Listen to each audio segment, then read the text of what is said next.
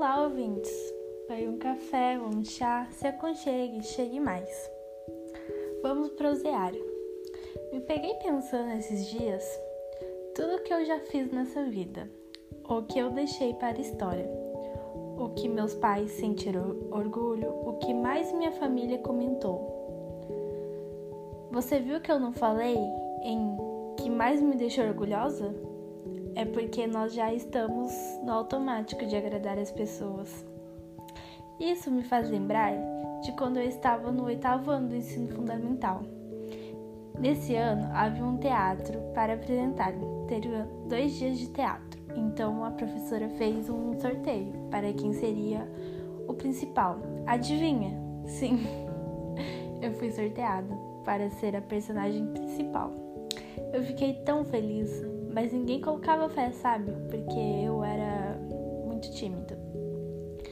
Mas eu ensaiei tanto, mais tanto, que eu fui a primeira a decorar o papel e ganhar rios de elogio da professora.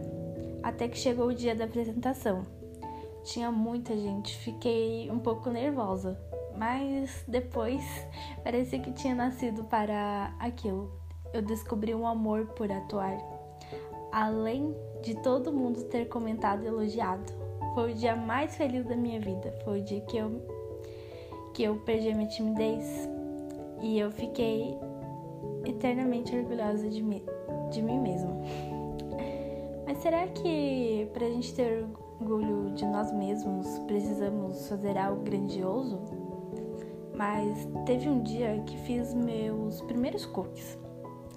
Eles saíram tão maravilhosos, fiquei orgulhosa de mim. Espera, você já sentiu orgulho de você? Orgulho por simplesmente ser você? Eu luto por isso todos os dias. Vamos fazer assim. Falaremos para nós mesmos que temos orgulho, que somos pessoas maravilhosas. E é isso. Obrigado por ouvir. Até a próxima. E tchau.